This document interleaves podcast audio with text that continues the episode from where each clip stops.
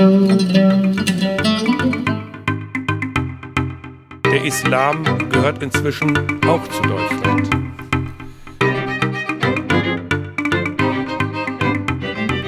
Muslimische Spuren in deutscher Heimat. Das ist der erste Podcast für deutsche Geschichte und Gegenwart mit muslimischer Perspektive. Jede unserer Geschichten über Menschen, Orte und Ereignisse führt zu einem neuen Blick und ermöglicht so eine gemeinsame Erinnerungskultur. Begleitet uns auf unserer Spurensuche. Eure Spurensucher sind heute Taner Yüksel und Michael Pfaff. Ja, Michael, beim letzten Mal sind wir sehr weit in der Geschichte zurückgegangen, in das Jahr 777, in die heutige Stadt Paderborn. Wir haben über die ersten Muslime im Gebiet des heutigen Deutschland gesprochen. Es war spannend zu sehen, wie lange die Geschichte der Muslime in Deutschland ist. Und wo wollen wir denn heute hin? Heute springen wir ins Jahr 1683 und wir gucken uns eine Gruppe von Menschen an, die lange in Vergessenheit geraten war, nämlich die sogenannten Beutetürken. Was sind Beutetürken? Ne? Türken, die erbeutet wurden, also es geht um Kriegsgefangene. Was ist die Vorgeschichte? Seit 1453, seitdem die Osmanen Istanbul erobert haben oder Konstantinopel damals erobert haben, sind die Osmanen über den Balkan nach Norden vorgedrungen, geraten bis nach Wien, beherrschen dann über 200 Jahre lang den Balkan und vermutlich sind immer Kriegsgefangene erbeutet worden, gemacht worden, die dann teilweise gegen Lösegeld ausgetauscht worden sind oder auch sich dann in den Ländern angesiedelt haben oder als Leibeigene beschäftigt wurden. Aber man weiß sehr wenig. Aber 1683 passiert eben etwas, was die Wende in diesem langen Türkenkrieg von über 200 Jahren darstellt, nämlich die Türken werden vor Wien zurückgeschlagen.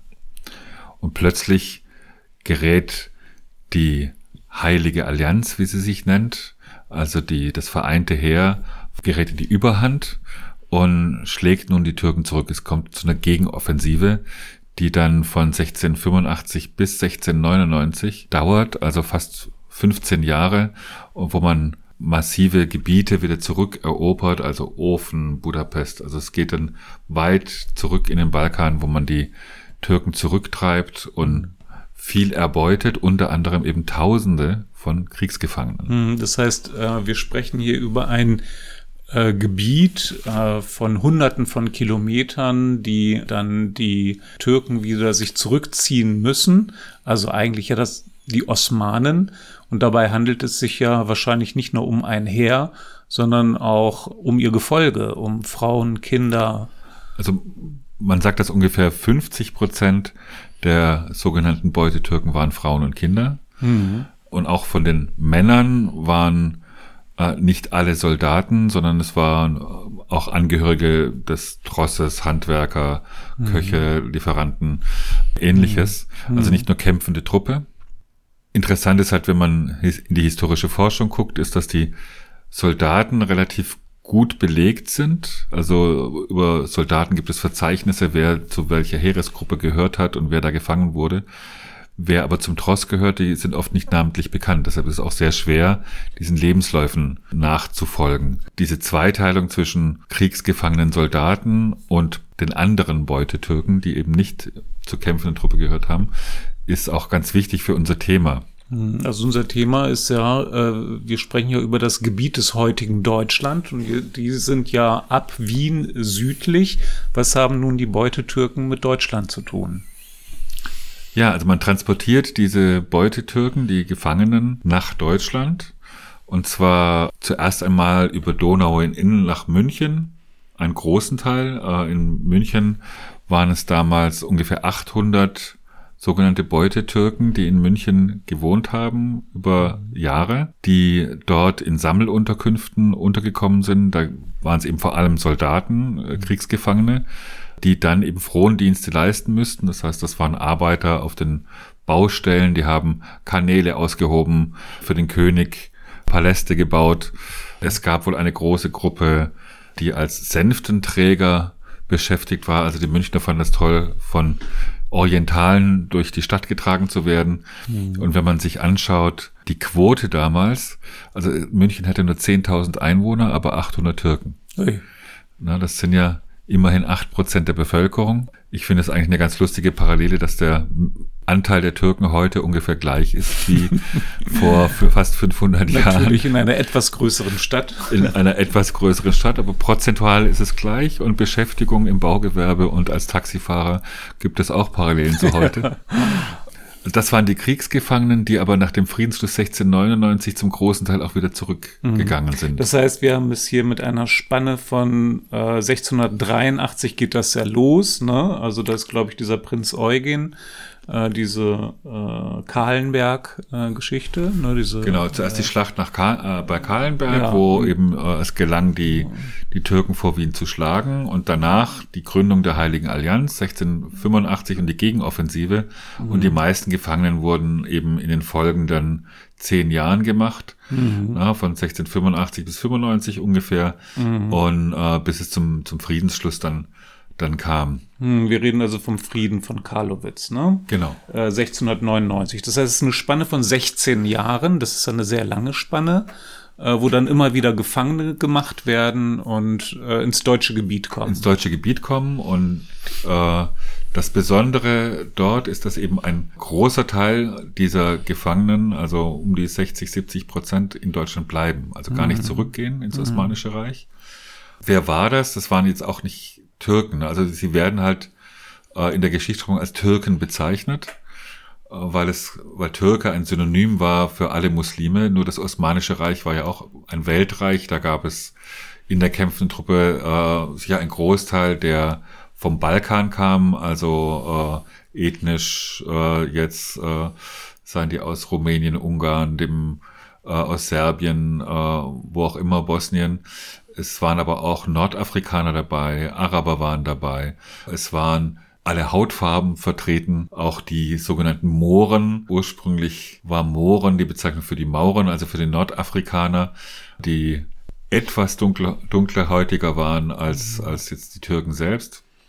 Also es war eine sehr heterogene Gruppe. Also, ich, soweit ich mich erinnere, waren ja auch Tataren zum Beispiel dabei. Also also aus dem gesamten Osmanischen mhm. Reich waren ja auch Söldner für die Osmanen tätig mhm. oder ja. waren eben infolge des Heeres als Händler und mit der Versorgung des Heeres beschäftigt. War ja eben ein Vielvölkerstaat. Ne? Weil es war ein Vielvölkerstaat, aus, aber man spricht vereinfacht von den Türken. Ja. Weil äh, man im damaligen Gebiet von Deutschland äh, eben nicht unterschieden hat äh, mhm, ne? und auch klar. die Unterschiede gar nicht so kannte. Mhm. Also man meinte eben nicht ethnische Türken in dem Sinne, die auch nur Türkisch sprachen, sondern da waren unterschiedlichste Menschen vertreten mit unterschiedlichen Sprachen und so. Aber generell kann man sagen, dass es sich schon um Muslime handelte. Generell hat es sich um Muslime gehandelt. Generell kann man eben sagen, dass die jetzt verteilt werden auf die unterschiedlichsten Fürstenhöfe, die auch an der Heiligen Allianz beteiligt waren. Ah, okay. Also da waren eben nicht nur Soldaten aus Süddeutschland, da waren 8000 aus Brandenburg zum Beispiel, ja. na, die dann auch eigene Gefangene mitgenommen haben mhm. nach Potsdam. Es ging dann Kriegsgefangene nach Hannover, es ging nach Baden. Na, also sie wurden über das ganze Land verteilt. Äh, das Besondere bei dieser Art, also bei nicht den kriegsgefangenen Soldaten, sondern bei den Beutetürken, die Zivilisten waren, war, dass die nie in, in Gruppen untergebracht worden sind. Die sind meistens einzeln mhm. irgendwo an, an Höfe gekommen, sind teilweise eben sehr jung gewesen. Also es waren ja teilweise wirklich fünfjährige Kinder, deren Eltern gestorben sind im Krieg mhm. und die dann mitgenommen wurden und auch erzogen wurden dann am Hofe, mhm. die teilweise auch eine recht gute Bildung bekommen haben, ne, mhm. sehr gut Deutsch gelernt haben, auch verheiratet sind und dann auch konvertiert sind zum Christentum. Ja, das war Voraussetzung quasi für die Muslime, entweder zurück oder wenn ihr euch integrieren wollt, müsst ihr Christen werden, weil Christ sein damals Teil der regionalen Identität war, möchte ich mhm. fast sagen. Also mhm es entsprach quasi einer Einbürgerung. Also wenn man eingebürgert werden möchte, wenn man Teil des jeweiligen Gebietes des Herzogtums Hannover oder äh, von Preußen, Brandenburg oder? werden wollte, mhm. Dann äh, musste man zum Christentum mhm. übertreten. Das war aber kein einfacher Prozess. Das ist auch im Prinzip eine, eine Parallele zur, zur modernen Zeit. Es gab eine Art Integrationskurs. ja. Na, also der, würde man heute so sagen. Würde man heute so sagen. Also der konversionswillige Türke musste den christlichen Katechismus lernen, musste die deutsche Sprache lernen, Kirchenlieder lernen, die christlichen Feste, die christlichen Rituale. Mhm. Also er hatte schon praktisch alle Voraussetzungen, um sich dem lokalen Brauchtum auch anzupassen. Mhm. Und dann gab es ein, ein großes Ritual, die sogenannten Türkentaufen, wo auf Marktplätzen große Feste veranstaltet wurden. Mhm. Und man stolz war, dass man einen Heiden errettet hat und dass er jetzt Christ wird. Und mussten sozusagen ihrem Glauben abschwören. Sie mussten öffentlich abschwören, mhm. sie wurden geprüft über ihr Wissen mhm. über das Christentum. Mhm. Sie erhielten aber auch Paten. Da es ja so eine verdienstvolle Tat war, jemanden zum Christentum zu bekehren, waren diese Paten oft sehr prominente, adlige, Bürgermeister, mhm. wohlhabende Menschen, die diesen Türken praktisch als Paten betreut haben. Die Türken wurden reich beschenkt Ne, also die neuen Christen wurden reich beschenkt und haben meistens einen christlichen Namen erhalten. Wir wissen von diesen Beutetürken, weil diese Türkentaufen eben recht gut dokumentiert sind. Also wir finden einige hundert Einträge in Kirchenbüchern über diese Taufen.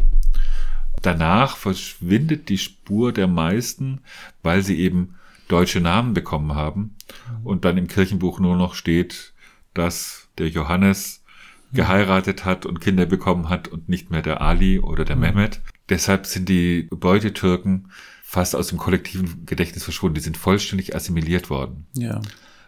Wie kam man dann da drauf? Also wie, wie, wie, äh, wie tauchten die dann sozusagen aus der Versenkung der Geschichte wieder auf?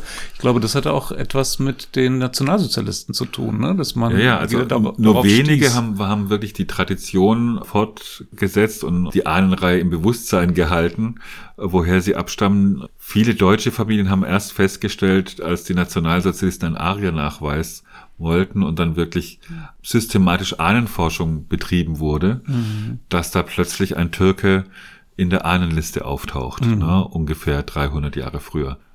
Die Forschung über diese Beutetürken setzt eigentlich erst nach dem Zweiten Weltkrieg ein und es ist noch vieles unerforscht. Mhm. Ne, noch vielen von diesen Lebensläufen ist man gar nicht nachgegangen. Es gibt aber einige, die auch prominente Positionen geraten sind. Also einer der größten Aufsteiger war der Mehmet von Königstreu zum Beispiel. Mhm. Ja, das war also ein Jugendlicher, der an den Hof von Hannover kam und dort Kammerdiener wurde, so beliebt war, so von seinem Fürsten geliebt, dass er nicht nur einen Adelstitel bekommen hat, also von Königstreu, er hat ein, eine Liegenschaft in Hannover bekommen, hat eine wohlhabende Frau geheiratet und seine Familie wurde in, dem in den Adel aufgenommen und, und, war eine wohlhabende Familie, die von Königstreus. Mhm, ja. Also auch die Söhne haben weiter in Hannover gelebt und die Gräber der Söhne findet man sogar heute noch in Hannover-Dören mhm. ja, und könnte man aufsuchen. Ne? Also da gibt's die Grabsteine sogar das noch. Das wäre also eine muslimische Spur in deutscher Heimat sozusagen. Genau, also da haben wir tatsächlich, und, die können wir verorten. Also ja. gerade Grabsteine findet man häufig äh, da mhm. findet man Grabsteine im Fränkischen, da äh, mhm. ist das Türken Mariandel begraben oder ein Karl Osman. Also das sind oft Hinweise, dass es die tatsächlich gegeben hat, die auch teilweise wirklich gute Positionen erhalten haben. Denn mhm. was man eben nicht vergessen hat, das Besondere an dieser Gruppe ist eben, dass es zwar Fremde waren, also sie sind ja als Erzfeinde gekommen und wurden dann aber nach der Türkentaufe praktisch anerkannte Mitbürger. Mhm. Ja, dass die, ihre Herkunft hat danach keine Rolle mehr gespielt. Ja, das ja. ist wirklich sehr spannend. Da, da würde ich auch gerne auf diesen Punkt nochmal zurückkommen, weil dieser Krieg gegen die Türken äh, 1683 bis 1699 ist ja sehr grausam. Man mag gar nicht darüber sprechen, aber äh, es sind viele Gräueltaten, äh, die dort passieren, wo äh, nicht nur Soldaten umkommen, sondern auch Kinder, Frauen, Unbeteiligte und so weiter. Und das ist doch eine riesige Diskrepanz zwischen dieser Brutalität, die im Krieg stattfindet, und dieser Behandlung, wie du sie gerade beschrieben hast. Äh, gut, ähm, heute würden wir sagen, Mensch, die werden assimiliert. Was ist denn nun mit Religionsfreiheit? Was ist denn mit, ne, mit der freien Entfaltung der Persönlichkeit? Aber wenn wir uns die, äh, diese Diskrepanz angucken zwischen der Brutalität, wie die Menschen, auch Zivilisten im Krieg umgebracht worden sind, und diesem, dass sie als sogenannte Beutetürken mitgenommen wurden, aber dann durch eine Konversion praktisch wie äh, normale Bürger in der Gesellschaft äh, mitgelebt haben, ist das eine riesige Diskrepanz. Ja, das sagt ja auch schon so ein bisschen auch etwas über, soll ich es Gemütslage sagen oder soll ich sagen über die Mentalität oder über die Gedanken der Menschen? Also das heißt, dass durch so eine Konversion schon die Leute sagen konnten, ja, jetzt ist das einer von uns. Kann man das so sagen? Es ist schon, also ich finde das sehr bemerkenswert, weil diese Diskrepanz zwischen Umbringen und tatsächlich in der Gesellschaft aufnehmen schon eine sehr große ist. Das heißt, wir haben es mit sehr unterschiedlichen Herangehensweisen oder unterschiedlichem Umgang da auch zu tun. Ne?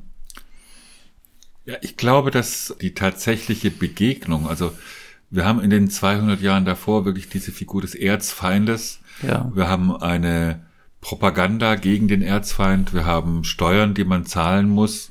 Die sogenannte Türkensteuer, das ist nochmal ein ganz eigenes Thema.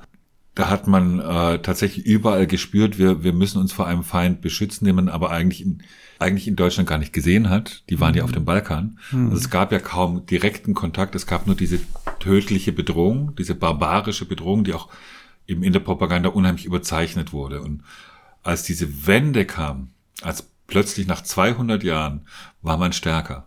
Es war in dieser Zeit eine, eine unheimliche Entwicklung. Vielleicht da auch noch, noch mal ein ganzer, ganz kurzer Schritt zurück, wenn man kurz zurücktritt. Wie, wie kann das sein, dass plötzlich nach 200 Jahren bekämpft man sich, kommt nicht weiter, mhm. nicht vorwärts, nicht rückwärts und mhm. plötzlich ist man stärker.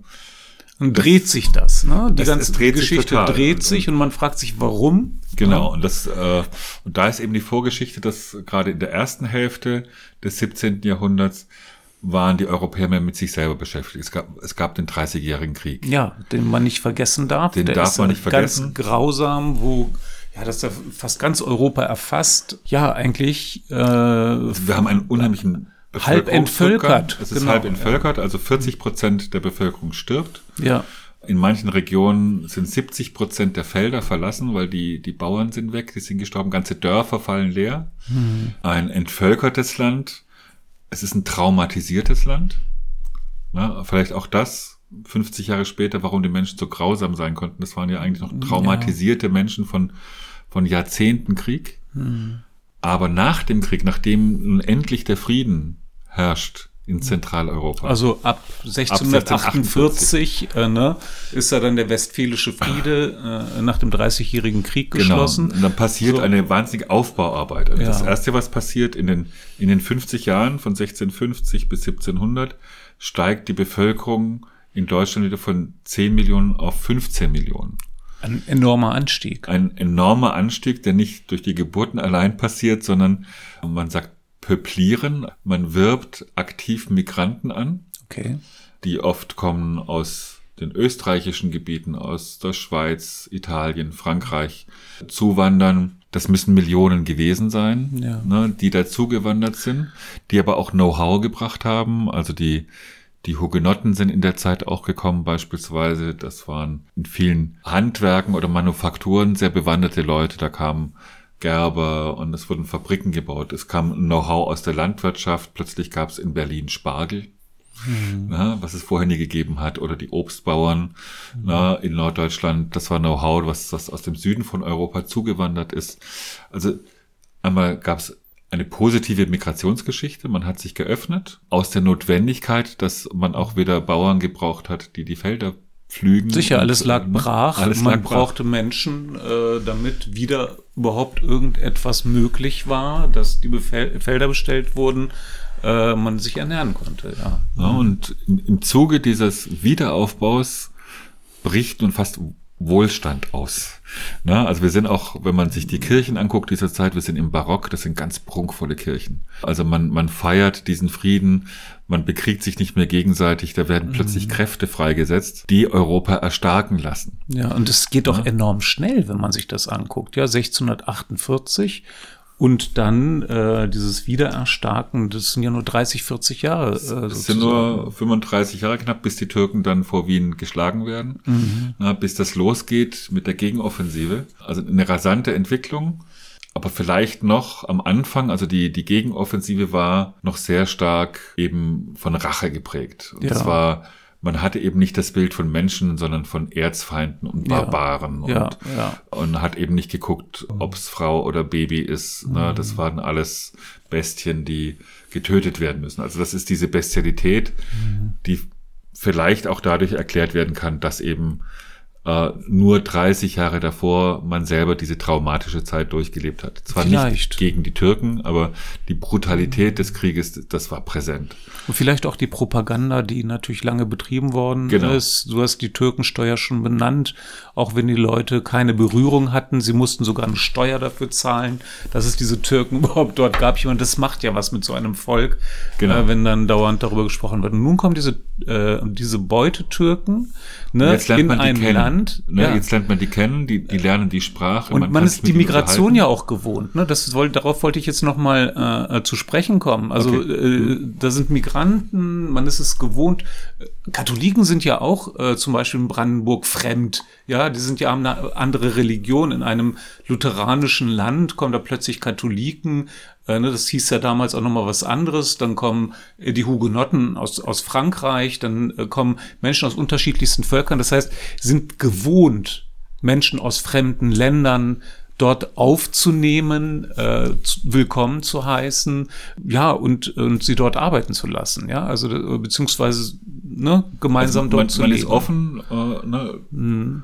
auch Verdienstmöglichkeiten zu schaffen. Ja. Ne, äh, für Gastwirte, für Landwirte, ja. für Handwerker. Sie bringen Man auch Reichtum letztendlich, ja, diese Migranten. Weil auch, auch am Anfang war es vielleicht nicht, äh, gab es Widerstand in den Gilden, also die Handwerker haben gesagt, das ist eigentlich, wir wollen unser Gewerbe schützen, aber aus der Not heraus öffnet man sich und merkt, eigentlich profitieren alle davon. Ja. Na, wenn jetzt der Wohlstand wiederkommt. Also einmal war, war der Umgang mit Fremden, in Anführungsstrichen, durchaus gelernt und es war eine positive Erfahrung. Es war, mhm Wohlstand da.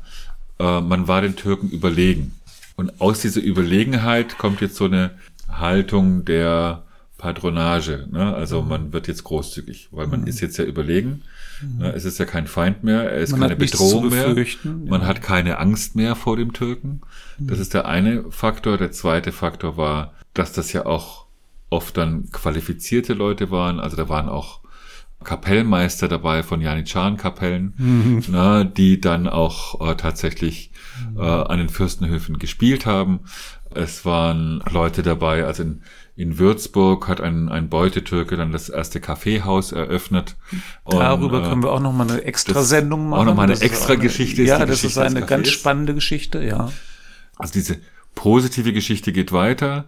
Man lernt sie kennen als sehr zuverlässig. Ne, also eben wie dieser Mehmet von Königstreu, mhm. ne, ein treuer Diener seines Herrn, der Kammerdiener Ali in, in Potsdam, das sind mhm. auch solche Geschichten, die sehr geschätzt werden. Da ändert sich, oder es beginnt sich das Bild von dem Orientalen zu ändern. Im Nachzug, dann im 17. Jahrhundert, beginnt das immer mehr in eine, in eine mehr oder weniger positive Richtung zu gehen. Also es setzt die Türkerie ein, also eine regelrechte Türkenmode da muss man ein bisschen aufpassen, dass man das nicht zu positiv sieht, weil mhm. es beginnt auch so diese Zeit des Eurozentrismus, dieses Überlegenheitsgefühls mhm. der Europäer, die dann mhm. sich ja in die Kolonialzeit hineinzieht.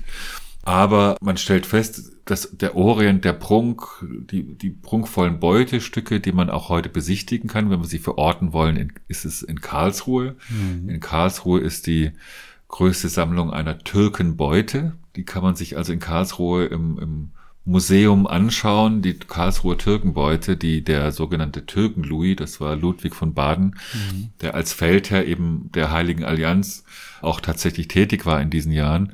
Also Dinge, die er tatsächlich erbeutet hat und die Pracht, die man da gesehen hat, die Schätze der, äh, der Osmanen, löst nun eben eine, eine Mode aus und eine Offenheit und die Phase geht dann über in eine Phase der Anerkennung auch des Islam. Denn Friedrich II. von Preußen ist dann derjenige, der dann sagt, wenn die Türken zu mir kämen, würde ich ihnen sogar Moscheen bauen.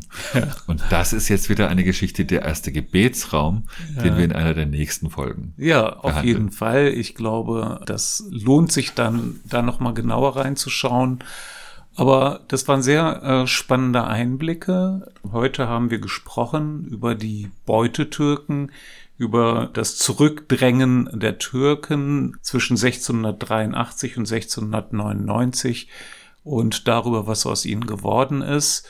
Ja, das war eine sehr spannende Geschichte, Michael. Vielen Dank. Und wir würden uns freuen, wenn ihr das nächste Mal wieder einschaltet, wenn wir über muslimische Spuren in deutscher Heimat sprechen. Bis bald. Bis bald.